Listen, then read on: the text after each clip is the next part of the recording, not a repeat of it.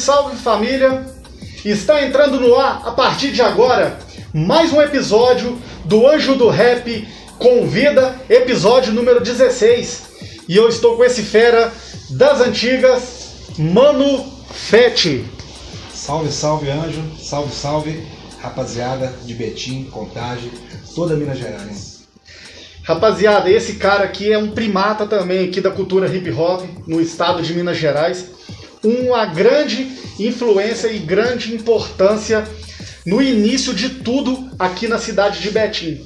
Não tem como é, falar de hip hop na cidade sem ter que mensurar o nome desse fera que é o Mano Fett. Você começou, Fett, em 92, é isso, cara? Então, 1992, muito tempo, né? cara? Bastante, viu? Eu já ouvia, já conhecia assim o rap, é, ouvindo pela rádio. Tinha um, um programa de rádio aqui da Rádio Liberdade, que era o DJ Chiquinho, na época, programa Super Mix. E ele tocava lá, assim, dentre vários estilos, tocava, tinha um momento de tocar o rap lá, e tinha um som de uns caras aqui do Alterosas, que chamava. Não fugi, no momento fugiu o nome do, do, do grupo. Mas nem era rap, na verdade. Só que nessa época, o funk, o rap, é, é, o, o, funk era chamado de rap, né? Rap. O melô, né? Isso, melô, o rap. É, rap Crazy, lembrei o nome dos caras. Aquilo ali, cara, fez nascer o, o MC Fett na época. Você vê, eu nunca, nunca cantei melô, nunca cantei funk. E os caras dessa melô aí incentivou a nascer o, o, o MC Fett, até então MC Fett. E final de 91 para 92. E foi em 92 que vocês formaram o Sistema de Rua? Isso. O grupo Sistema de Rua se oficializou em 1992. Os parceiros do grupo, meu brother Zanga, você conheceu o Zanga, Sim. pessoalmente? Zangão, meu amigo de infância, meu parceiro de, de grupo, e continua ainda sendo meu melhor amigo até hoje. E tinha também o Manso. O Manso ele era tipo meio que o Ice Blue lá no grupo, participava menos das músicas, mas ele, ele que praticamente administrava o grupo. Atuava menos e era o cabeça. Exatamente. E o DJ? Tínhamos também o DJ, que até hoje, inclusive, é meu vizinho, um dos maiores DJ da época, participou de Só Mix, DJ Paulinho. Nessa época aí, eh, era o cara do toca-disco, em Betim. Não tinha outro cara que, que, que fazia performance que, que esse camarada fazia. E até hoje também um grande amigo, o DJ Paulinho. Mais adiante, o grupo só simplesmente trocou de continuar a mesma formação. Trocamos de DJ, que é um DJ conhecido aí do nosso meio, que é o Aguado, do Laranjeira. O cara estava sempre colocando som na praça do Laranjeiras, que inclusive, grande amigo até hoje, DJ Aguado, que veio ser DJ FJ. O, o vulgo, né, o nome artístico do camarada, DJ FJ. Top demais. E o grupo Sistema de Rua, ele apresentou em diversos eventos. Como que foi a passagem do, do grupo em relação a, a evento, a apresentações, atividade? Como que foi esse momento do Sistema de Rua para a época, no início aí de, dos anos 90? O cara, no início, tinha muitos eventos de rua, né? E nós éramos bem fominhas mesmo. Tudo que era caminhão, caixote de maçã que desse para subir em cima, para mandar nossa ideia, a gente estava envolvido. É, eventos é, que aconteciam na Duque de Caxias, lá no Teresópolis, Praça do Laranjeira, showmício, vereador, candidato a vereador lá, prefeito, que não sabia nem quem que era, mas se tivesse uma oportunidade a gente estava ali. E com isso, o grupo foi sendo divulgado, não tinha internet na época, não tinha, Sim. né? Assim que surgiu, a gente veio, veio, veio conquistando nossos espaços aí. E, e rodou muito, rodou né, o início aí só na região de Betim, né, eventos da prefeitura e tal, mas a partir dali nós não paramos mais e conseguimos rodar, inclusive cidades do interior e até fora do estado, tudo, tudo já no início. Então rodou bem o grupo Sistema de Rua. O grupo ele já, ele já começou focado naquela linha, Isso, exatamente. ciente do que queria, já estava já é, maduro de si, de entender o que, que era o movimento e já estava já metendo marcha longe já nas paradas. Com certeza.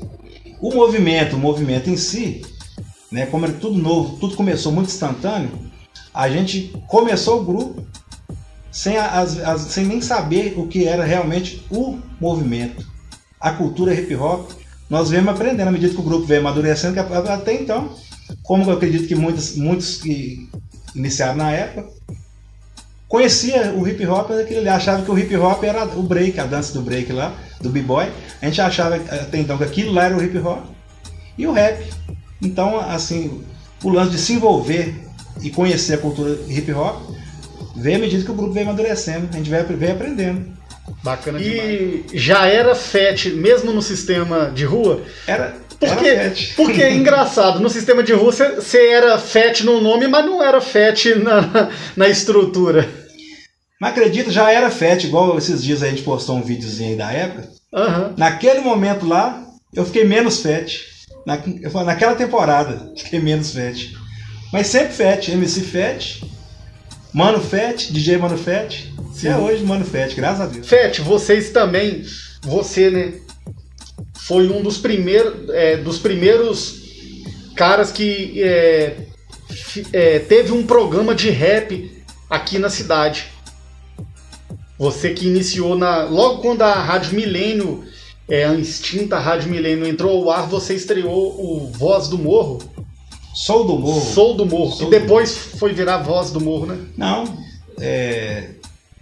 Até então, né? Porque depois é, passei pro DJ Cal e a Kelly. Não, cara, agora já, já tocou nesse assunto. Que eu cheguei a uma época que eu tomei tanto amor por, por fazer rádio que eu estava fazendo o mesmo programa em três rádios diferentes. Com o mesmo nome, mas. Com o mesmo nome. Em outra sintonia. Isso, a mesma sintonia. Não, é. Mesmo nome de grupo, em três sintonias. Em três diferentes, sintonias diferentes. Que foi a, a, Rádio Digital. A Rádio Digital ela começou no São Caetano. Mas é, quando ela mudou lá para Teresópolis, eu, eu tive o programa lá. E tive o mesmo programa lá na Rádio Contagem, a rádio do, do Beto Promove, né? Sim. Passou a ser do Beto Promove. E a Rádio Milênio.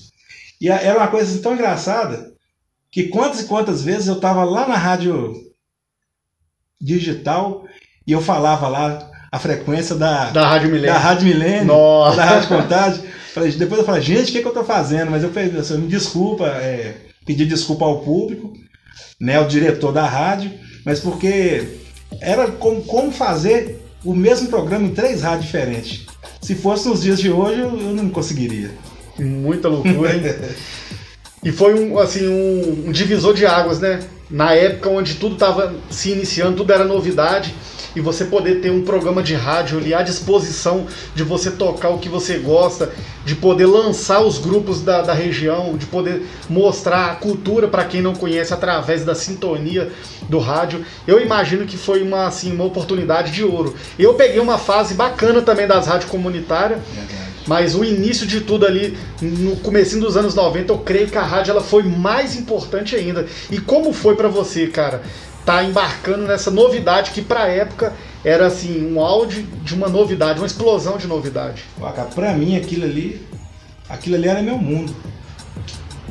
Quando eu sabia que eu tava no ar, assim, não tinha noção de quantas pessoas estavam me ouvindo, a responsabilidade do que era o que eu ia falar, que não era nada planejado, tudo ao vivo, da, de qual seria a próxima música, o, a, a, mensagem que aquela música ia transmitir, seria, seria positiva, seria negativa, é aquela preocupação a cada faixa. Então, assim, eram CDs na época, né?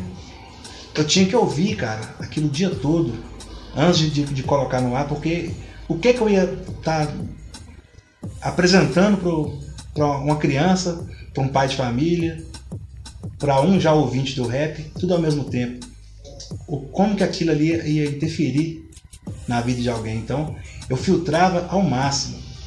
Principalmente quando era um lançamento, alguma coisa assim, eu nem conhecia. Às vezes era um pedido de alguém, toca a música tal. Aí que me colocava na sinuca de bico, vou tocar a música tal, é um pedido, mas que essa música eu não conheço. Então eu tinha que dar um jeito de, de ouvir no fone rapidão antes de tocar, ver do que se tratava a música. E muitas vezes eu, eu, eu, eu teria que deixar de, de atender o, público, porque a música não era positiva, a ideia da música não era boa. Mas para mim, como igual você me perguntou, era o meu, o meu universo era aquilo ali, o rádio. Foi muito bom. Daria tudo para voltar nessa época aí, o rádio. Top demais, viu? Assim, é uma é uma paixão, a comunicação é uma paixão. Eu gosto, eu, eu assim, eu, eu, eu sou amante da, da, da comunicação, assim como também sou da arte. É assim, é uma. Tanto que nós estamos dando continuidade ao que nós aprendemos lá no rádio, no FM, no, no ao vivo, feito assim, sem, sem script, assim como nós estamos aqui também, sem script, trocando uma ideia, é, relembrando momentos e, e importância. É uma coisa muito maravilhosa você poder interagir com o público ali e saber, igual você disse, né, do, do, tamanho e responsabilidade que você tem ali nas mãos a respeito do que você vai levar, né? Com certeza. Bacana. E eu lembro que na época tinha um jornal muito importante, um jornal físico, de papel, que era do Estação Hip Hop, lá de São Paulo. Isso. E, e, na, e na época, nas costas do jornal, vinha a sintonia das principais rádios que tocava rap no Brasil. E eu lembro que lá tinha. Já não tinha mais você como apresentador depois de muitos anos, mas o jornal continuou sendo impresso com o nome, a sintonia e o nome do apresentador, Mano Fett, nas costas do jornal. Você lembra desse jornal? Lembro, sim. Com certeza, lembro. Era até outra sintonia. A rádio, ela nem era 97,9 como era na minha época. Isso. Era cento e alguma coisa, 103 alguma coisa, não lembro. 105 alguma coisa, não me recordo. Sei que foi assim, o início do, do, da rádio era outra sintonia. E permaneceu lá na, na, na, na lista, na lista né? do, dos principais veículos de comunicação do rap nacional. Aquilo ali para mim foi o máximo, saber que eu tava, eu tava sendo representado dessa forma, porque eu, eu acho assim, se tem um veículo de comunicação na minha cidade, mesmo que eu não estou à frente daquele trabalho, eu estou sendo representado por ele. Então, o engraçado é o seguinte, o, o, através desse jornal aí, desse programa de rádio, Jornal de São Paulo, eu, eu recebi um convite, indicação do Coisa, para eu, eu ir a São Paulo para fechar um contrato de eu, fazer, de eu apresentar um programa de rádio lá na Rádio Favela para tocar as músicas de São Paulo né? O, o Donizete, que é o, é, até então era empresário do Edinaldinho, dono da, da gravadora, TNT Records. Eu fui lá conhecer o cara pessoalmente, conhecer o Naldinho, para eles me fazerem uma proposta. Deu seu funcionário, deu seu representante da gravadora TNT Records aqui na Rádio Favela. Tava tudo certinho para acontecer. Mas por, por detalhes com, é, contratuais da rádio com a gravadora, o programa chegou, não chegou ao ar. Mas tudo isso aconteceu pelo impacto do programa aqui. Impactou lá em São Paulo. Assim, não, vamos levar o Manufete lá para a Rádio Favela, assim, quer dizer, uma, uma rádio de, de maior alcance, né? Aí, você vê, através do, do programa, do, do jornal, eu fui atra atravessar o estado com a proposta de, de, de representar uma gravadora de, de nome, né? De nome. De outro estado. De outro estado, em São Paulo. Não ia somar muito para nós, porque a minha função lá seria de fortalecer ainda mais o, o rap de São Paulo. Né? O, a, o, que eu tinha que fazer até então, o, que estava combinado, o que estava no script, eu tocasse 80% São Paulo, 20% Minas Gerais. Acabou não dando certo, mas eu também não, não fiquei chateado, não fiquei triste, porque seria, seria um emprego bom, uma coisa que eu gosto de fazer, mas que também eu não, não, não ia poder ajudar muito, que era é, de poder tocar o material nosso. Era pouco tempo para tocar o material nosso, né? Então só essa parte aí que não, não, não me deixou triste né, de, ter, de não ter ido ao ar. Mas, mas o impacto foi bom. É bom saber né, que você está aqui fazendo um trabalho simples, aparentemente, né? Mas de repente, em, outro, em outra fronteira, tem gente te, te observando e muitas das vezes valorizando o trabalho até mais do que muitas pessoas de perto. Verdade. Pessoas que às vezes estão tá do seu lado, não prioriza, não, não dá o devido valor, igual pessoas que estão do outro lado da fronteira, que nem te conhecem pessoalmente, mas que empenham um valor muitas das vezes até maior. por um lado é gratificante, mas pelo outro lado também a gente fica um pouco sentido, porque é os de casa que tinha que abraçar, né? Verdade.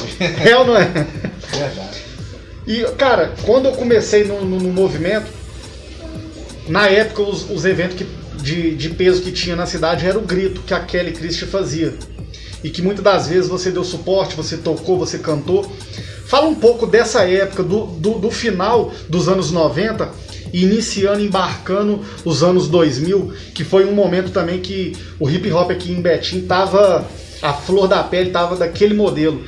E ali se encontrava ali uma, uma nova gerações, né? Que ali no, passou para o ano 2000, já tinha uma nova geração fazendo hip hop e que estava tão forte e viva como aqueles que dos anos 90 e você tava ali e passou, né? E vem passando Verdade. gerações e gerações, nada nada, você tem aí uns, uns quase 30 anos de rap, né?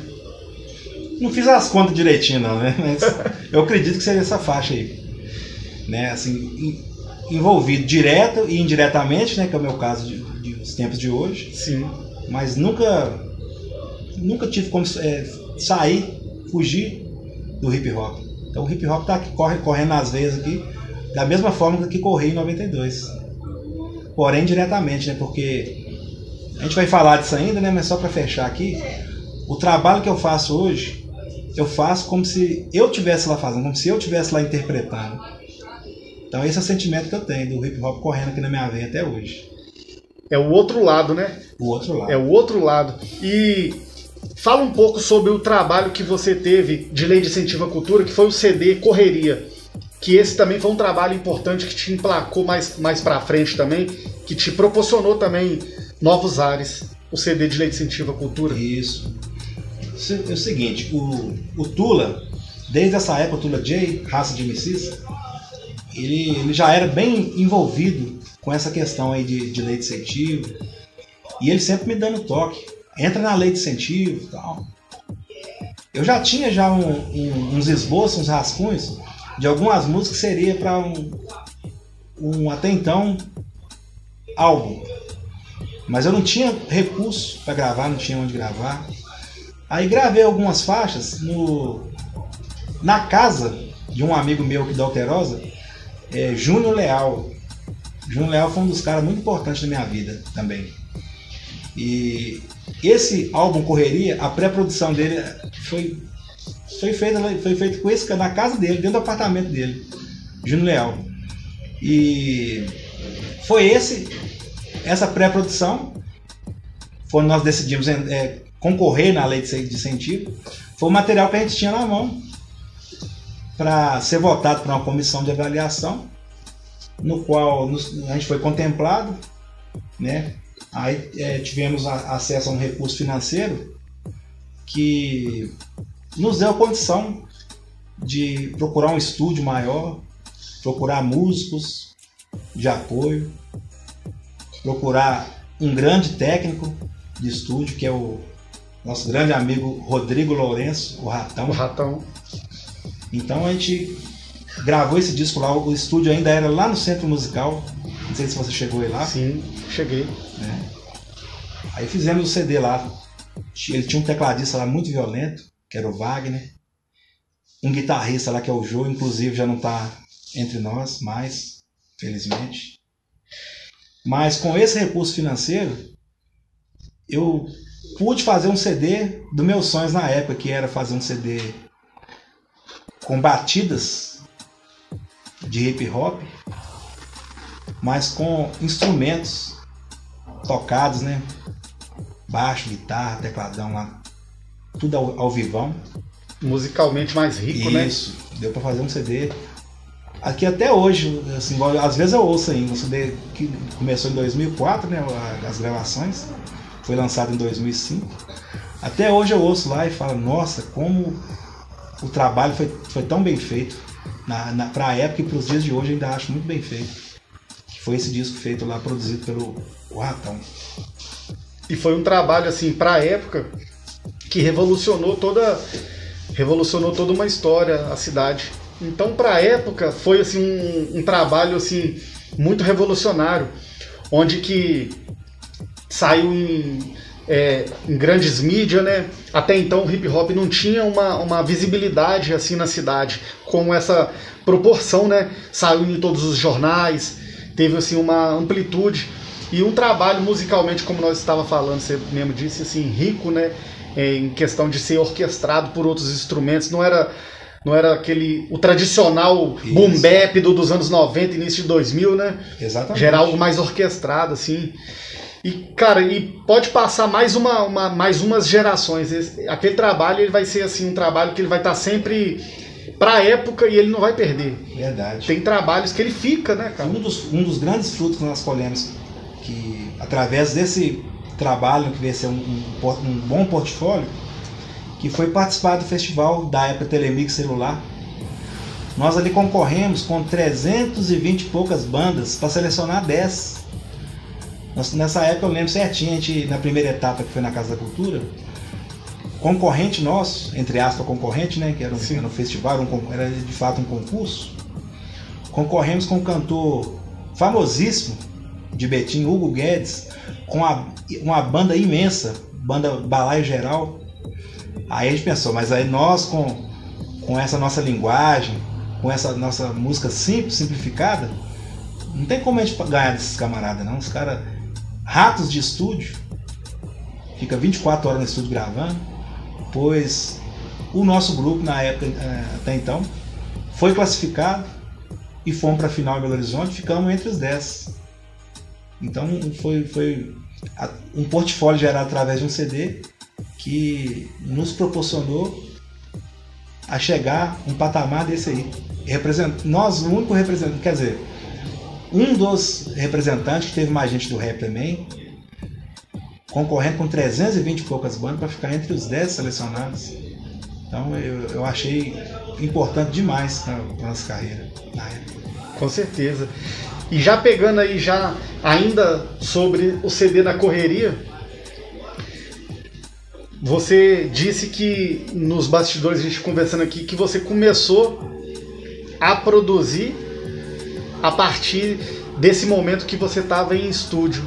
Vendo a execução do seu trabalho, você falou assim: me apaixonei pela, pela, pela produção. Foi isso que aconteceu? Exatamente isso que aconteceu. Bem lembrado. Nós, assim, já na. Era um CD de 14 faixas.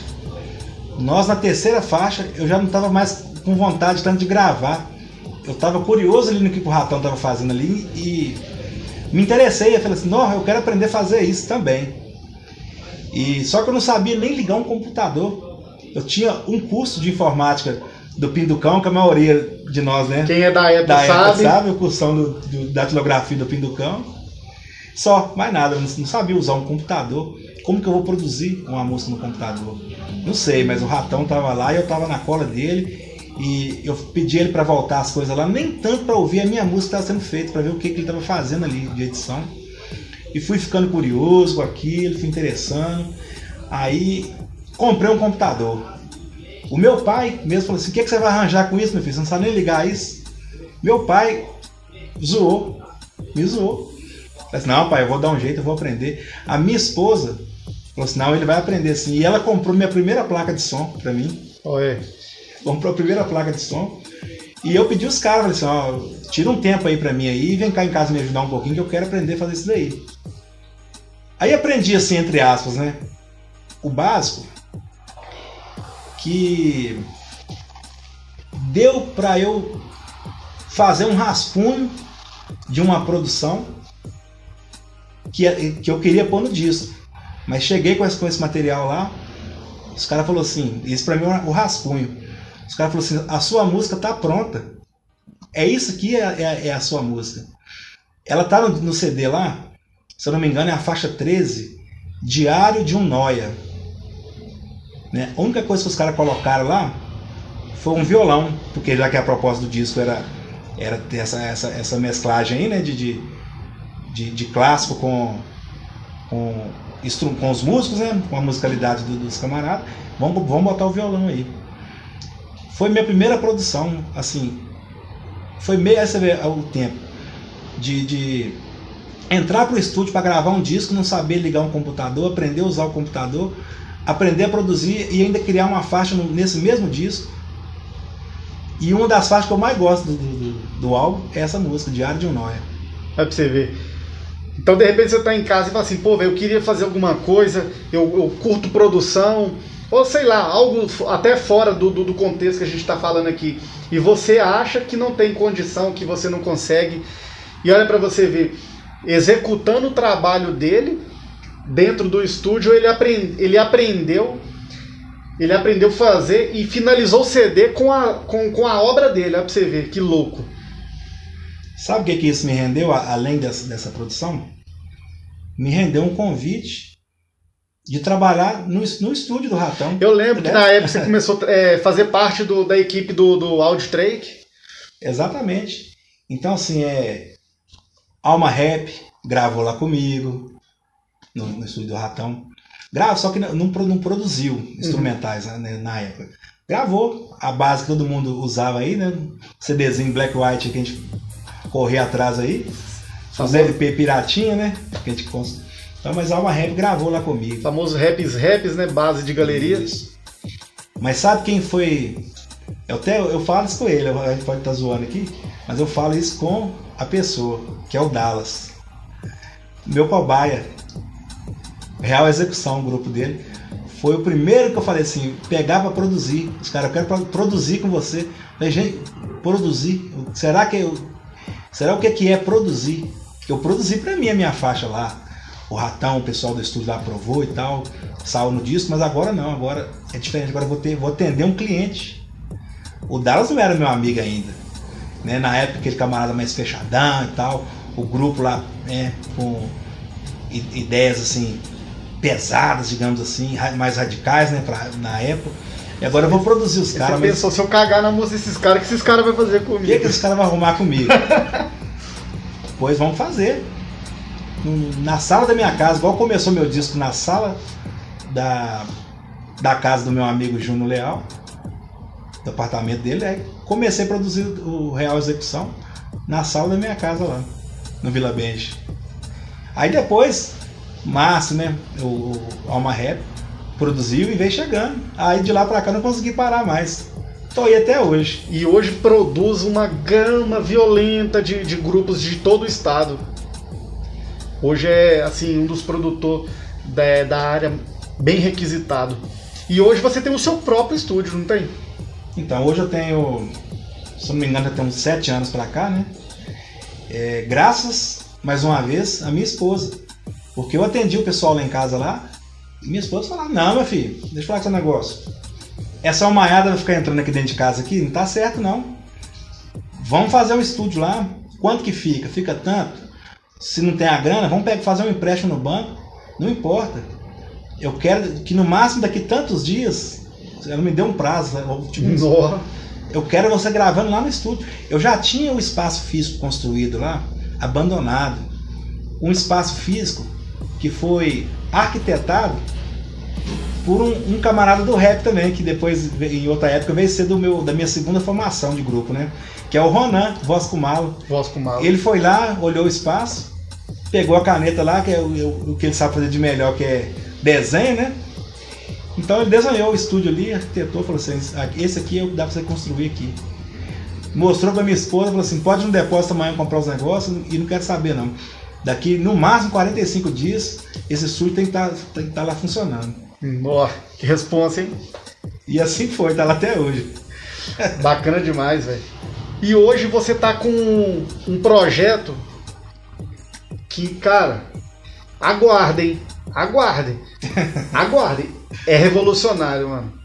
Sério. Quando, quando, você, me, quando você me chamou lá no, no, no zap lá e me, me passou a proposta, quando você passou a proposta, eu, eu já falei, puxa, vai ser, um, vai ser um trabalho bacana. Mas quando eu vi a realidade do que ia ser, eu falei, velho, o que está acontecendo aqui? Você está reunindo mais de 50 rappers de, de todo canto do estado, do interior, da capital, daqui de Betim, dos cantos. Até de fora do estado. Até eu vi lá uns dois contatos lá de São Paulo, se não me engano. Um do DF. Um do DF e um de São Paulo, né? E um do Espírito Santo. Vila Velha, Espírito Santo. Me parece que eu tinha visto lá um 011 lá também envolvido lá, 16? Não, não. Não. É, até, a princípio são, são esses dois. Tem um, um, uma, possibilidade, uma possibilidade de ainda entrar um terceiro. Nessa primeira etapa, né? A gente já está falando do projeto? Já estamos falando. Então. Cypher de FET. Fala um pouco, meu querido, desse projeto, como que você teve essa iniciativa. E cara, já tá, já tá já o quê? Já tem duas, já tem duas prontas? Ó, é, fala, pode falar primeiro do do início do, Do pro- início? do início do projeto. Então, aquele, é, aquele ditado, esse projeto ele nasceu através de um ditado clássico. Há males que vêm para bem. Um ditado clássico, né? Sim. Pois é. Pois contrair esse vírus aí, né, que que tá destruindo aí meio mundo. E não senti mal, mas eu tinha que cumprir um isolamento, né? Então, assim, como a minha esposa não, não, não pegou, nem meus filhos, só eu, eu não, eu não passei mal, mas eu tava testado positivo. Resolvi ir lá pro estúdio. Eu, eu me isolei lá no estúdio. Eu fiquei dia e noite lá produzindo, fazendo instrumentais, construindo os beats, mas sem saber para que que ia ser aquilo lá. Pensei, o que eu vou fazer com esse instrumental? Eu, eu vou vender? O que, que eu vou arrumar com esses negócios aí? Eu até cheguei a anunciar no Facebook lá. Então eu, eu ia fazer lá um catálogo, igual muitos produtores fazem aí, né? Sim. Pra colocar esses, expor esses beats lá. Pra vender lá um preço acessível, né? Produção. Eu pensei, mas pra quê? Que eu vou vender esse, isso aí por 10 reais, por 100 reais, por mil reais? Pra- vai, em que, que isso vai, vai, vai fortalecer alguma coisa? Eu tenho que, eu tenho que fazer uma coisa que, que vai além de um valor. Aí, isso veio na minha cabeça. Falei assim: ah, você conhece muita gente? Chama os caras pra gravar em cima aí. Faz um, um preço acessível lá.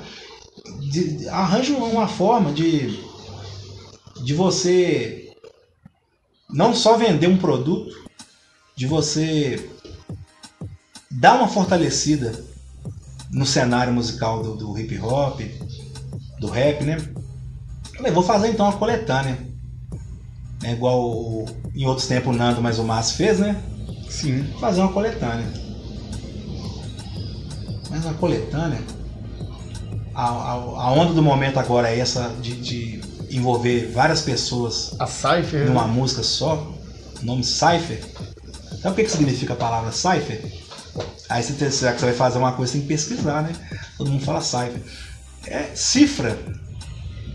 Né? Então, às vezes, a, palavra, a tradução da palavra não tem muito sentido, né?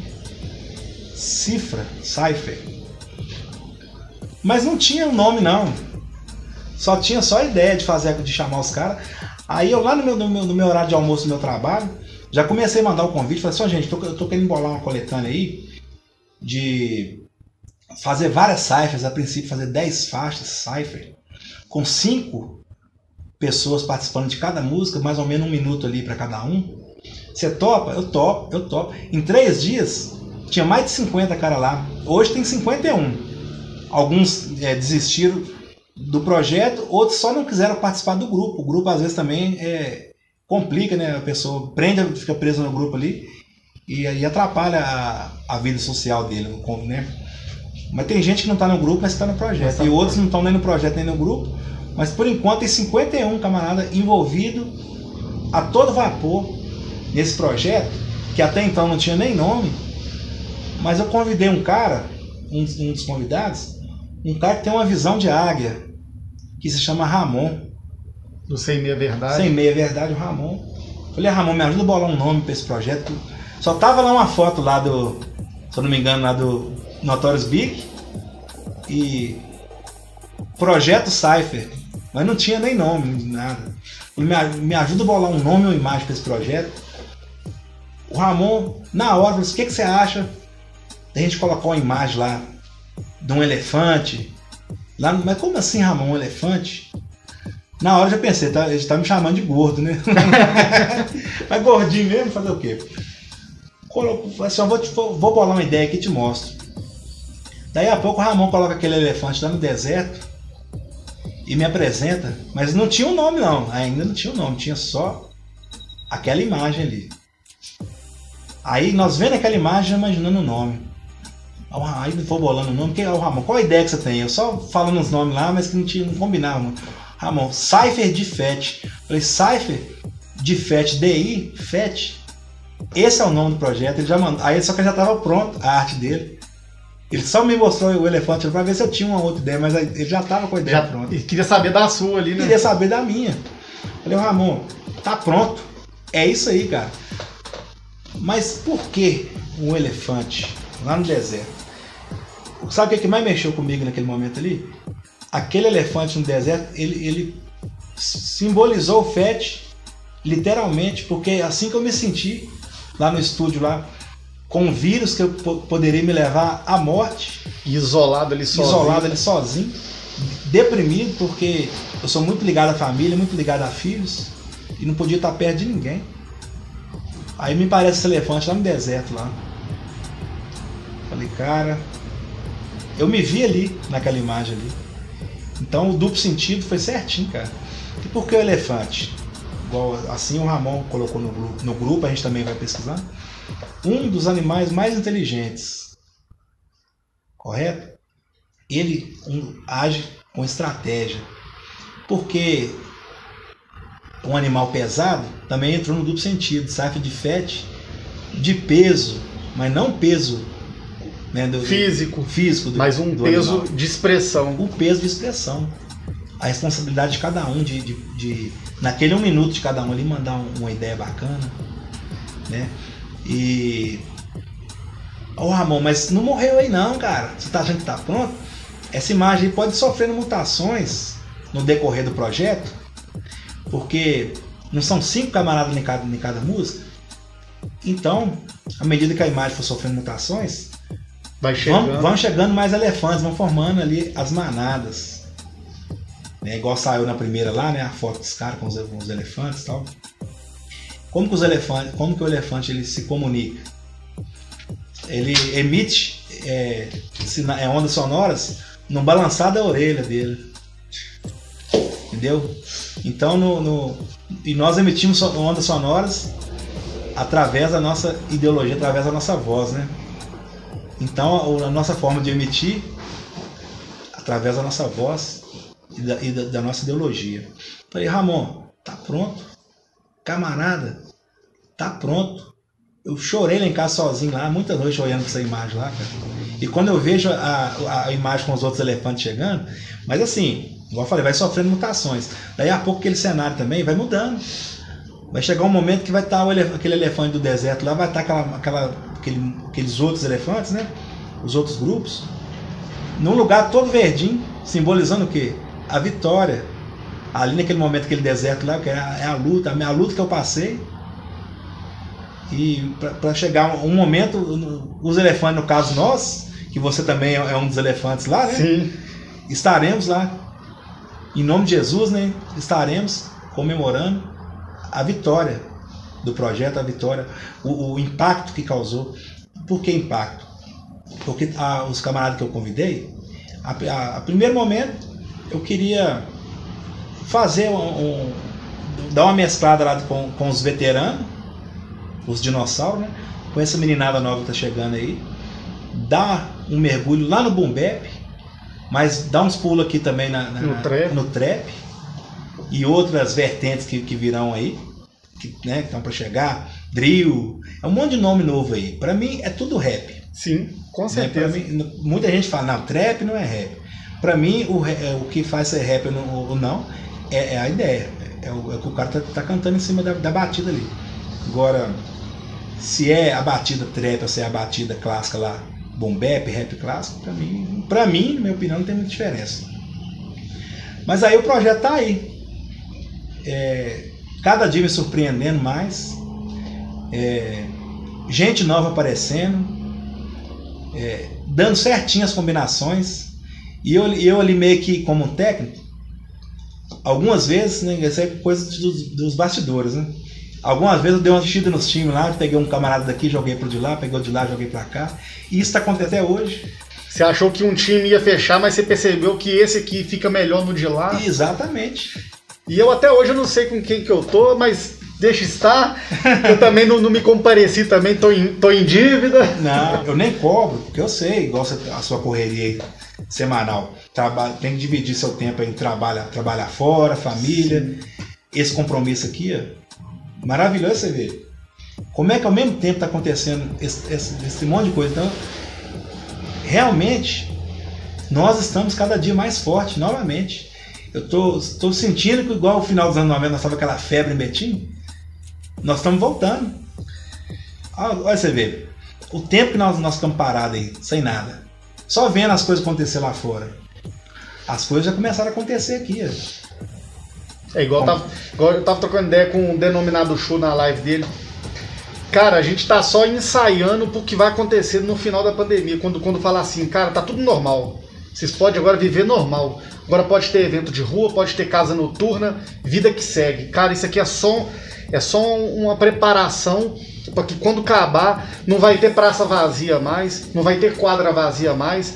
Vão, vão criar mais casa noturna. Muita coisa vai acontecer depois. Vai, com certeza. Já até sonhei, cara, assim, né? Eu sei que o meu projeto, esse projeto aí, ele é apenas um, um, um dos meios, uma das formas de, de fortalecer essa, essa cena nossa aí, que tava tão parada, né? Mas eu sonhei, cara, dos caras fazendo essas cyphers aí, ó, ao vivo lá, nos eventos. Imagina, tipo assim, 50 camaradas. Aí, vamos supor, cinco camaradas de grupo diferente no palco lá. E sonhei com isso aí, cara. Eu vi, eu, eu vi assim, como fosse. Como estivesse acontecendo ali mesmo. Os, os caras, eu vi assim, o, certinho. Assim, o sonho às vezes é meio misturado, aquela coisa assim. Mas eu via mas certinho foi... os caras apresentando. Aquele sonho que chega a ser palpável, né? Ali vivo. O, o sonho, os caras. Parecia no palco lá, os caras certinho, igualzinho tá, tá escalado lá nas, nas gravações. Falei, cara, foi um, foi um dia que eu acordei e não consegui dormir mais eu querendo dormir e, e continuar o sonho. Não conseguia. Foi muito bom, cara. Bacana mesmo. E, e essa projeção que o, que o projeto vem tomando e está tomando e vai, né, que é um projeto de projeção, que ele vai estar tá sempre. Cada etapa é um, é um pedacinho ali do, do, do, do jogo se encaixando ali e tal. E outra coisa importante também, ali tá podendo unir pessoas que não se conhecia pessoalmente, eu de repente não, não conhecia nem de ouvir falar. Tem muito cara bom lá que eu não sabia que existia, como na, na, na, na vida deles, na, na mente deles, no, no, histórico cultural deles também. Muitos caras lá também não sabiam que eu existia. Então isso é bom, cara, enriquece. Bom demais. Assim, é uma interação muito valiosa. Um dos, objetivos, um dos objetivos do projeto é justamente isso aí. As pessoas se conhecerem né? Você, você, sabe o nome do cara ali a vida toda, sabe a correria do cara, mas às vezes você não conhece, você não trocou ideia com o cara pessoalmente. Ou talvez não tinha oportunidade de, de fazer um, um feat com um cara ali em outra situação e de repente os caras se encontram ali em um momento oportuno aí desse, desse projeto. Você, pô, tô com um cara aqui agora no estúdio, de repente você nem imaginava que você ia fazer uma participação. Com certeza. Infelizmente, a gente não tá podendo ter muito contato físico, né? Praticamente não tem contato físico. Que a vontade que dava era de pegar de 20 em 20 e aglomerar lá dentro do estúdio lá e ia, ia, ia ser mais gostoso, não ia? Com certeza. A gente, se a gente pudesse fazer é, isso. O calor ali o do, calor, do, do, né? da. Né, você tem que, que gravar um por vez. Né? Você não poder. Você não poder colocar ali, ali dentro do estúdio ali, mais que um cara gravando. Isso aí, infelizmente, é a parte assim, que, que deixa a gente um, um, pouco triste, né? Mas a gente sabe que é, um, isso é mundial, é o momento. Nossa, como é que vai passar. Mas pelo menos o resultado tá aí, cada dia a gente vê a positividade, né? Então depois a gente vai, a gente vai ter tempo para comemorar juntos tudo isso aí que tá acontecendo. E eu tenho acompanhado lá no grupo lá, cara, é de manhã, tarde, noite, madrugada.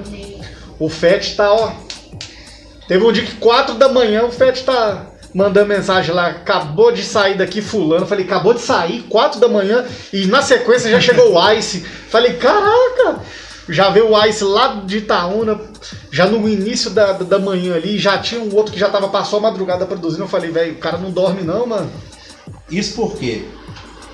Porque não tem desculpa o cara falar assim, eu não vou participar. Eu não tenho tempo. Vai ter tempo sim. Eu tô disposto 24 horas. Eu te atendo 3 horas da manhã, te atendo meia-noite, 1 hora da manhã, Tá 5 horas da doido. manhã. Não importa. Você vai gravar. E tá sendo assim mesmo. Você nó. Aí teve, desculpa, teve um dia que eu atendi, eu atendi um cara é, 10 horas da noite até meia-noite, atendi um, aí só tomei um café, atendi um de uma até as 3 da manhã, 6 horas da manhã chegou outro que tinha que gravar antes de trabalhar, ele, ele, tra- ele mora longe, né? É um, um camarada aí que chama Danielzinho MV, lá de Ribeirão das Neves. Tive que atender o cara sete, é, 6 horas da manhã, porque 7 horas ele, ele tinha que trabalhar, trabalha aqui no PTB. Era muito mais difícil ele ter que sair do trabalho, cansado, gravar, depois pegar a estrada e ir lá para Neves, ou ele ter que sair lá de Neves, um final de semana, por exemplo, para vir gravar. Não, Fete, você pode me atender 6 horas da manhã. Falei, demorou. Passei a noite lá, ele, ele, ele, ele- ele foi o último. E eu também tinha que estar no trabalho 8 horas da manhã. Falei, então vamos gravar. E foi lá, cara, tomamos aquele cafezão da hora. Cafezão do Mano Fett. Você ainda vai tomar cafe- cafezão do Mano Fett. E saiu, cara, um som. Mas teve, teve um outro um dia de sábado, que foi a noite todinha. Atendi o game de Garapé. Atendi o grupo dele também, que foi uma gravação paralela ao projeto. O grupo Equilíbrio Fundamental. E Ice Black, de manhãzinha. Na sequência, vem o Ramon sem meia verdade. Depois que os caras foram embora, tomei só mais um cafezinho e fui a tarde inteira ainda. Falei assim, agora eu não aguento mais não, agora eu vou, vou tomar um banho, vou deitar, vou apagar. Quem disse que apaga? Fica ligado no 220. A mente. Fica. Deitei um pouquinho lá, não consegui dormir. Voltei lá pro estúdio sozinho e comecei já a editar tudo que foi gravado. E assim tá sendo. E agora, agora que vai, que vai sair trabalho mesmo, porque a partir de hoje eu vou ficar 30 dias de férias lá do meu trabalho fixo, Hum, só por conta do projeto. Pensa pra você ver. 30 dias, o que, que vai sair em 30 dias? vai sair muita manada, hein? Vai sair muita manada. Cara, você disse da, da, assim, do apoio que a sua esposa deu desde lá do princípio de tudo. O que que ela tá achando a respeito dessa, vamos dizer, loucura profissional que você tá vivendo agora? Algo assim completamente novo e diferente pra sua vida nesses anos tudo de carreira, mano. Cara, confesso que no, no comecinho, esses, esses primeiros dias aí, ela até ficou meio assim, enciumada, entre aspas, né? Que eu, fiquei, eu, tive pouco tempo pra ela. Mas só que antes de começar eu já sabia que ia ser, então eu já preparei já a cabeça dela. Falei pra ela, meu amor, tenha paciência com seu gordinho aqui, que eu vou ter que focar um pouco mais nisso aí pra, pra dar andamento no projeto. Mas daí a pouco, que estiver tudo no eixo, eu vou saber administrar o tempo, a situação. Aí eu vou controlar mais os horários. Agora sim, digamos assim que a situação tá, tá sob controle. Né? No começo eu tava, tava igual um trem desgovernado ali. Aí eu consegui, falei, não, dá, dá pra, pra gravar todo mundo, sem loucura, mas se precisar de gravar duas horas da manhã, três horas da manhã, eu gravo mesmo jeito. Mas por enquanto não tá precisando, entendeu? e tem tempo pra família do mesmo jeito. Tá tranquilo. Eu só falo pros caras assim, ó, sabadão, depois do almoço, aí eu tô liberado do estúdio. Domingo também. Eh, O domingo pra mim, desde o começo de tudo, pra mim o domingo é da família. Se nunca existiu um dia de domingo que eu gravei alguma coisa pra alguém, ou que eu fui lá mexer alguma coisa pra mim. Então domingo, desde 92 até os dias de hoje, o domingo pra mim é o dia do- da, da família, o dia do descanso. No mais, meio de semana aí, feriado, dia de vivo, dia de morto, tá precisando gravar? Vamos gravar.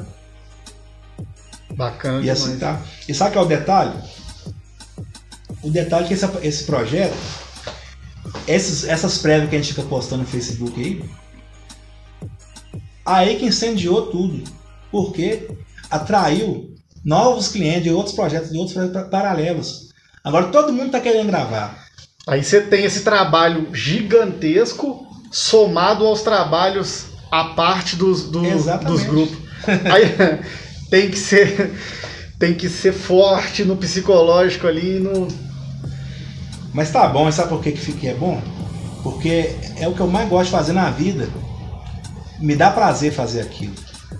Se fosse, por exemplo, eu ir lá bater uma laje, construir uma parede, eu não ia aguentar trabalhar desse tanto aí. Fosse algo que se tivesse que bater cartão para uma empresa, não, né? Não tem jeito. Verdade. É, é, é, é, assim, é só, quem, é só quem sabe que entende. Igual minha esposa vê eu é, correndo atrás aqui, fazendo uns negócios ali, e olha que minha rotina não, não se compara à sua nem a 1%. e ela fala assim, nossa, dizer que é lá. Mas é só quem vive sabe o só prazer de você estar tá ali executando um projeto, fazendo algo ali, né? E ela fala assim, pô, mas então isso aqui você não faz com essa força, isso aqui Cara, a força que você põe ali no, no, no, negócio que você tem amor, paixão, é diferente de um. Pô, tenho que ir lá fazer, que é o caso do você ter que bater um ponto para trabalhar, é o seu ganha-pão, você tem que ir lá Verdade. e tal, paga suas contas, mas não é a mesma coisa você tá executando aquilo que você tem amor, paixão, que é aquilo que enche os seus olhos. Com certeza. Igual a gente tá trocando essa ideia aqui, eu tô vendo o brilho nos seus olhos quando você tá falando ali do, do que você tá fazendo, do que você tá vivendo. A gente percebe o brilho no olhar, assim, você vê aquele carinho diferente a mais. Não é tipo, pô, eu tô fazendo porque tal, não. É, vem algo a mais por trás disso tudo, sabe? Muito. Ah, com certeza. Algo maior do que aquela, aquela taxa simbólica que está sendo cobrado de cada representante do, do, do, trabalho. Vai mais além, mano. Eu vejo isso no, no. É um trabalho? É um trabalho. Tem um certo custo, mesmo que seja simbólico? Tem. Mas a vontade de fazer, o amor que eu tenho em fazer, o prazer que eu tenho em fazer, não tem preço. Não, não, não tem preço, cara. Cara, não dá vontade de parar de fazer. É, assim, a princípio era de fazer 10 faixas. A minha vontade agora é que o projeto seja contínuo. Juntou cinco camaradas, vamos fazendo.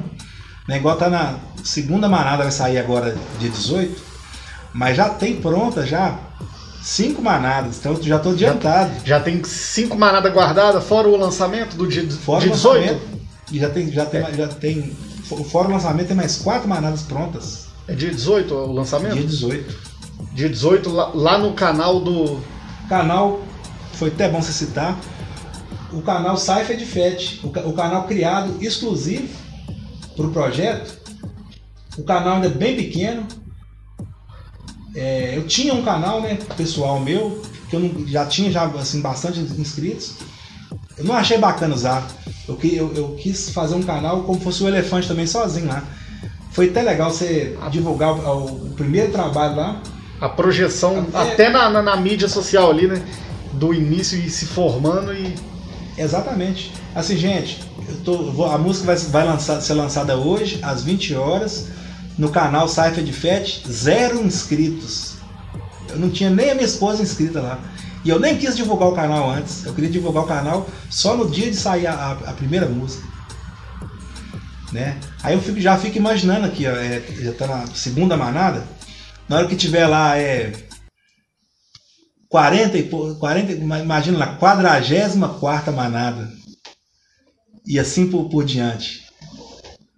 Muita coisa, né? Então, assim, eu, eu desisti, eu tirei essa ideia da minha cabeça de fazer 10, man, 10 manadas, 10 faixas, pra quê? Saiu do limite, né? Você percebeu que você não podia se limitar ali, que não o trabalho ele vai mais além do que não. do que uma mixtape ali de umas de umas faixas. Com certeza. Sabe o que eu imagino? Vamos supor, tá pronta ali essas 10 primeiras aí. Depois pegar os mesmos caras desses, de, os mesmos 50 e fazer outras faixas dele mesmo, assim, deles mesmos, só embaralhar a galera, né? Você participou da manada 1, Anjo? Você vai participar da manada 7, da décima manada.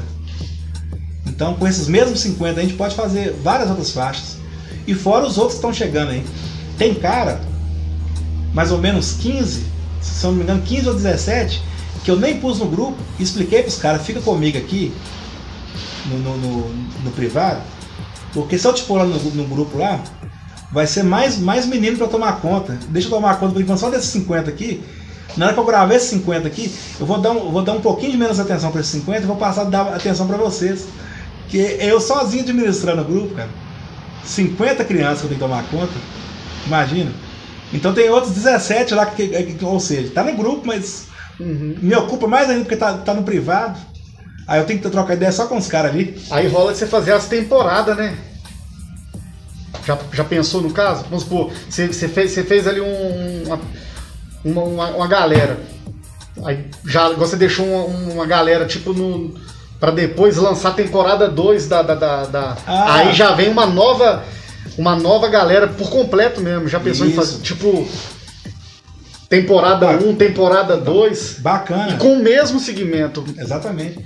Eu, eu tive, eu, eu, pensei essa ideia, mas confesso que eu até havia esquecido disso. Foi bom você me lembrar. Sério? Sério, foi bom, foi bom você me lembrar.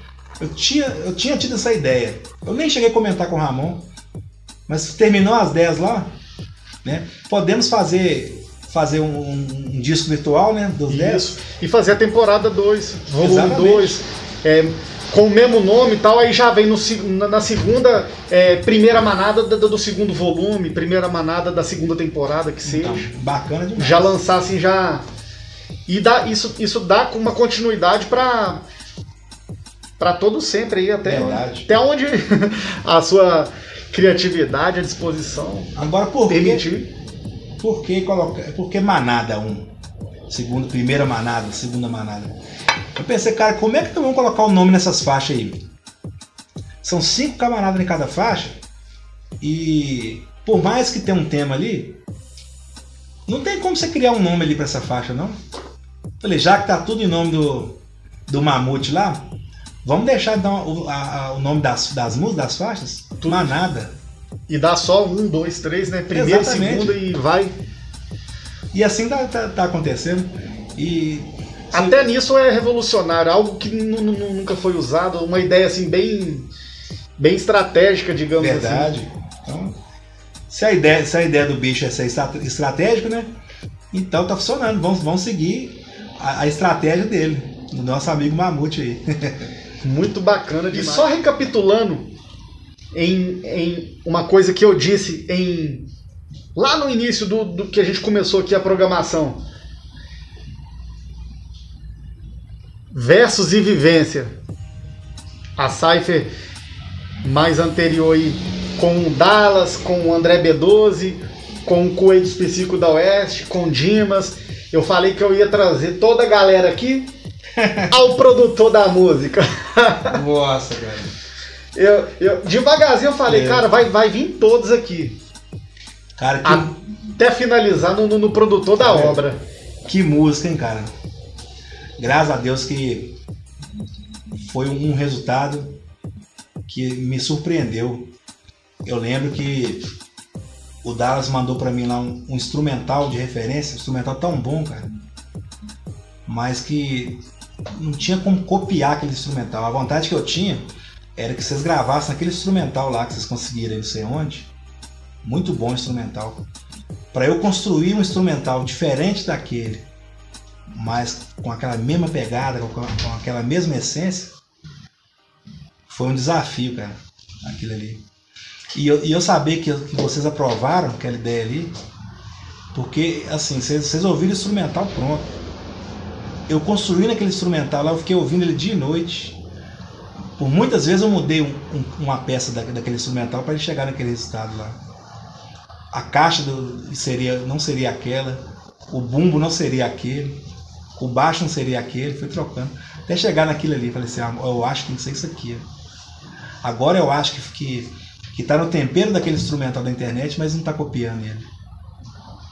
E foi muito bom que é, a marcação de tempo foi a mesma. Tanto que eu não senti diferença hum, para executar a levada ali, porque a marcação de tempo era como se eu tivesse com a outra, embora a, a embora seja outra, mas a marcação de tempo que faz a diferença na hora faz de repar ela permanecia é a mesma marcação. É, eu, eu, me preocupei em manter o BPM ali. Uhum. Porque do jeito que você estava cantando no outro lá, se eu acelerasse ou diminuísse um pouco o, o BPM, né, a velocidade da música, poderia comprometer toda a música, toda a métrica da música, né? Então tinha essa preocupação de no mínimo manter o tempo. E deu certo o resultado, que bom, né? Deu. E como concluído aí, produtor da música Verso e Vivência tá aqui, galera que não sabia e que vocês de repente aí não, ainda não fragam, você pode ir no YouTube e pesquisar lá Versos e Vivência com o Anjo do Rap, Dallas, André B12, com Kuei, com Dimas. Cara, ficou uma música bacana, uma, uma ótima produção. Produção de vídeo do nosso amigo Pedrão também Pedrão, boa, né? impecável. Pedrão fez a, as imagens aí daquele modelo. E em breve também o convite vai chegar nele também. Eu falei a mesma coisa para todos os caras, calma aí, o convite vai chegar. E, e graças a Deus, é, todos que eu anunciei aqui vieram. graças a Deus não, não falhou do- dos que eu convidei aqui no ar, né? Então, e eu que agradeço né, pela oportunidade, pelo convite. Né? Você havia me convidado no- nas, na- nas primeiras semanas do projeto. Sim. Falei, Anjo, tudo que eu quero muito ir lá, mas nesse primeiro momento que eu não vou dar conta, eu não ia dar conta de vir aqui. Falei, deixa só colo- encaixar aqui esse- essas peças quebra-cabeça aqui, que aí eu vou estar tranquilo. Você vê hoje, segunda-feira, meu primeiro dia de férias lá do meu, do, da, da minha empresa, do meu trabalho fixo. Olha que Ah, que bacana. tranquilidade. Olha só, E eu já trabalhei no estúdio lá hoje já, né? Férias entre aspas, né? entre aspas. E o bom também é que esse, esse período ele foi bom também para ter o que apresentar, né? Pra galera ir lá, quando acabar aqui o nosso bate-papo, de poder ir lá no, no YouTube pesquisar sobre a manada, buscar lá no canal, se inscrever no canal lá do, do Cypher de Fete e ouvir a primeira música desse projeto que já tá lá, foi lançada mês passado, né? E que daqui uns dias, dia 18, Dia 18. Dia 18 agora vai vir a segunda manada. Então, rapaziada, entra lá no canal e se inscreva, assina, ativa o sininho de notificação para que cada manada que for lançada vier chegar no seu aparelho a notificação para que esse projeto venha crescer mais. Certo? E para encontrar o FET, as músicas, redes sociais, para encontrar além dessa além desse canal da Saifa aí, como que nós fazemos aí o pessoal que está nos assistindo faz para encontrar você nas redes sociais, trabalho para estar ouvindo as músicas. A princípio, a música está sendo é, postada apenas no YouTube. Porque tem todo um processo aí para você colocar a música aí no, no- nas plataformas, né? Então, se meu filho está cuidando disso para mim, em breve vai ter a- a- essas músicas na- nas plataformas digitais, em algumas, né? Não sei se dá para colocar em todas. É, Instagram é uma ferramenta nova para mim, mas já tá lá o arroba DJ Manufete, Instagram, Facebook, DJ Manufete. Show demais. Aí de repente você tá falando assim, pô, mas peraí, o cara tá falando que ele é MC aqui o tempo todo. E na rede social dele tá DJ Manufete. Você também, há, há quantos anos você está aí na modalidade como DJ, fazendo festa, é, agitando, agitando balada, tocando? Além, da, além da, da, da função DJ no estúdio, você também é DJ também em festa. Como que foi essa, essa virada aí também? Ó, 2007 é, ocorreu aí um- uns problemas internos aí do grupo e nós resolvemos desmanchar o grupo. Né, que era Manufete solo, né, mas eu tinha todo um suporte lá, tinha o meu DJ, DJ o meu último DJ, né, DJ Fusaka, e a gente também trabalhava muito com a, com a banda do, do Celso Moretti, do reggae. Então ele nos emprestava a banda dele pra gente fazer os trabalhos. Mas aí teve um- uns, uns probleminhas igual acontece aí com, com vários grupos aí, né? Igual a gente conhece aí os, os clássicos do rap aí se, se separando às vezes, às vezes voltando. Re- Resolvemos dar um tempo do grupo ali e eu tinha eu, eu- como eu, eu ainda não estava assim produzindo mesmo assim é, como eu estou hoje né praticamente é, 80% produção musical eu decidi investir em equipamentos para fazer eventos né. Eu já tinha é, meus equipamentos pessoais que que, é, que, do- que eram do- usados no grupo que ta- era usado também no, no- estúdio, quando eu grava- gravava lá com, com o Ratão, trabalhava com o Ratão. Mas decidi investir em equipamento para trabalhar em eventos sociais. Empresa, casamento, festa 15 anos. Isso foi de 2007 até 2018. Até 2019. 2019 foi 2020 que começou essa pandemia? Sim. Até 2019. Foi muito bom, cara, isso aí. Mas era, era um trabalho, né? Nós, acabou que nós não falamos dos eventos né, de rua que a gente fazia. Sim. Mas esse, esse já era um evento que eu fazia para evento particular, né? Festas privadas. Era, era praticamente só um, um, trabalho que eu fazia. Não tinha, não tinha vínculo nenhum com, o, com, com a cultura, com o manufete rapper, com o, man, o manufete produtor. Era, era um, é um trabalho, trabalho paralelo. um trabalho paralelo, né? E consegui até 2018, gostava muito de fazer também. Mas 2019, desculpa. Mas como eu também já trabalhava à noite nessa empresa que eu ainda estou até hoje, 13 anos já. E final de semana eu também tinha que trabalhar à noite. Isso estava me, me, cansando muito. Eu, eu, percebi também que eu já não tinha tempo para a família. Aí falei, 2019, dezembro de 2019, vai ser minha última festa. E nisso, assim, eu já, eu já tinha uma clientela formada, pessoal, você tá, como você está ficando louco? Vai parar com, com, com a coisa que, que, que traz tanto retorno financeiro para você? Porque assim, eu confesso que eu ganhava muito mais como, como DJ desses eventos do que lá no meu, meu próprio trabalho fixo. Mas não adianta, como é que eu ia produzir no estúdio, trabalhar fora, trabalhar em eventos, tudo ao mesmo tempo. Falei, não, vou ter que abrir mão de um. Decidi abrir mão desse evento social. Dezembro fiz meus últimos eventos. Dia 31 foi é, oficialmente meu último evento. Falei, parei. E coloquei meus equipamentos todos à venda. Não quis ficar nem com extensão de energia daqueles equipamentos. radical, hein? Vendi tudo. Porque se eu ficasse com partes, eu e corria o risco de cair em tentação e voltar. Aí vendi, cara, vendi tudo. E quando foi março, veio essa pandemia, meus equipamentos não iam valer nada. Parece que eu já estava prevendo que tinha algo estranho para acontecer e me fez vender tudo. Acabei com tudo que fazia parte daquele desse trabalho paralelo. Não sobrou um, um fio de microfone nada disso aí. Não me arrependo. A única coisa que eu, eu já não faço mais, que em momento nenhum não me arrependo, por mais que foi bom, é o trabalho de DJ Manufete do evento social. Bacana demais. Mas então, é, Fete, você então baniu então da sua vida, das suas agendas, essa parte como DJ? Tive que abrir mão de uma coisa que eu gostava por não ter como fazer tudo ao mesmo tempo. Eu tinha que parar, alguma, alguma daquelas dessas coisas aí eu tinha que parar. Falei, não, isso aqui para mim é só um retorno financeiro não é aquilo, não, não, tem, não tem aquele amor que eu tenho igual, igual na, que eu tenho diretamente com a música. Então esse aqui não vai, não vai fazer falta na minha vida não. Esse aí eu, eu não arrependi de ter, de ter parado. O mais que foi bom, tem ótimas lembranças. Tem um Facebook ainda para nos lembrar todo ano né, de alguma coisa que você fez Sim. lá. Mas foi bom enquanto durou.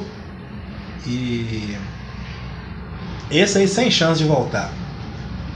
Tá enterrado. Tá enterrado. Essa parte aí de DJ Manufé do evento. De festa. De festa. Já era. Não tem mais. E para contratar, para produzir, para contratar na, na, no âmbito pro, pro, é, de produção musical, você tá com a agenda corrida, você tá com a, com, com a manada violenta aí para você administrar. Tem os grupos que tá aí fazendo os trabalhos à parte, mas se alguém quiser contratar o trabalho lá do estúdio, você consegue tempo? Se alguém falar assim, pô, velho, eu quero produzir com FET.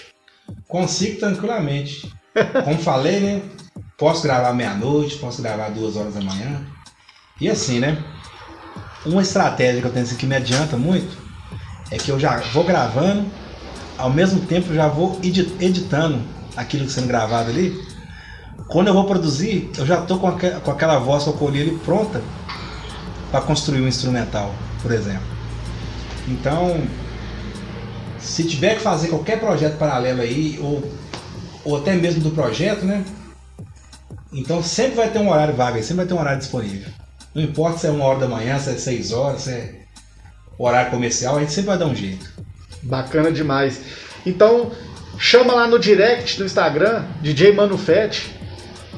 E não se esqueça de se inscrever lá na Cypher de Fat no YouTube. Canal novo, mas que a gente acredita que igual o projeto, né? Vai crescer, tende só a crescer. Com certeza. Fete, quero te agradecer aí por você ter vindo, trocado essa ideia com a gente. Tenho certeza que a sua vinda aqui acrescentou e vai acrescentar na, na vida daqueles que ainda vai pegar esse programa para assistir ainda, porque aqui tá eternizado, tá registrado. Tá registrado, né? Já era. tá registrado. Então, a grande importância que, que você teve aqui no início de tudo aqui na cidade, como, como rapper, como DJ, como produtor. Então, assim, para chegar aqui hoje, tá executando esse trabalho violento que você tá, teve o início de tudo, sistema de rua, lá em, no, no comecinho dos anos 90. Isso. Então foi onde começou o trabalho artístico na parte do hip hop aqui na cidade de Betim. Mais uma referência que nós temos aqui na cidade, que é referência fora, referência aqui em Minas, é referência na cultura hip hop. Quero te agradecer muito, Fete, por ter vindo aqui. Somou bastante. Camarada, eu é que tenho que agradecer pela oportunidade, pelo espaço. Deu pra gente trocar ideia, deu para fazer uma retrospectiva aí de tudo que aconteceu dos anos 90 até 2021. Entendeu? Então eu já vou para casa aí com todas essas lembranças. Parece que veio, veio passando aqui o, aquele flashback ali. Parece que eu tô sentindo assim que eu tô lá nos anos 90. Então, assim, me fez lembrar, por exemplo, você citou coisas aí que eu, eu nem sabia que a gente ia colocar em pauta aqui nas ideias. Mas eu fico feliz, cara, de coisas que eu, que eu fiz que eu nem sabia que você lembrava, você citou aí. E, e também, cara, agradecer todo toda essa rapaziada que acredita no meu trabalho, que acredita na, na, nos meus projetos, não só do, do, do projeto da Cypher, mas todos vocês que chegam lá simplesmente gravam a voz guia lá muitas vezes, né? Fala, Fete, produz aí, tá na sua mão. Eu fico lá produzindo sozinho. Não teve uma produção que alguém sentou do meu lado lá e falou, põe isso aqui. Acompanhando ali. Não acompanha, os caras simplesmente falam, tá nas suas mãos, guerreiro. Faz meu beat aí. Eu confio que vai ficar bom. E assim tem funcionado até hoje. Para quem, pra quem começou aprendendo olhando ali e agora tem essa é. credibilidade. Muito bom, cara. Bacana demais.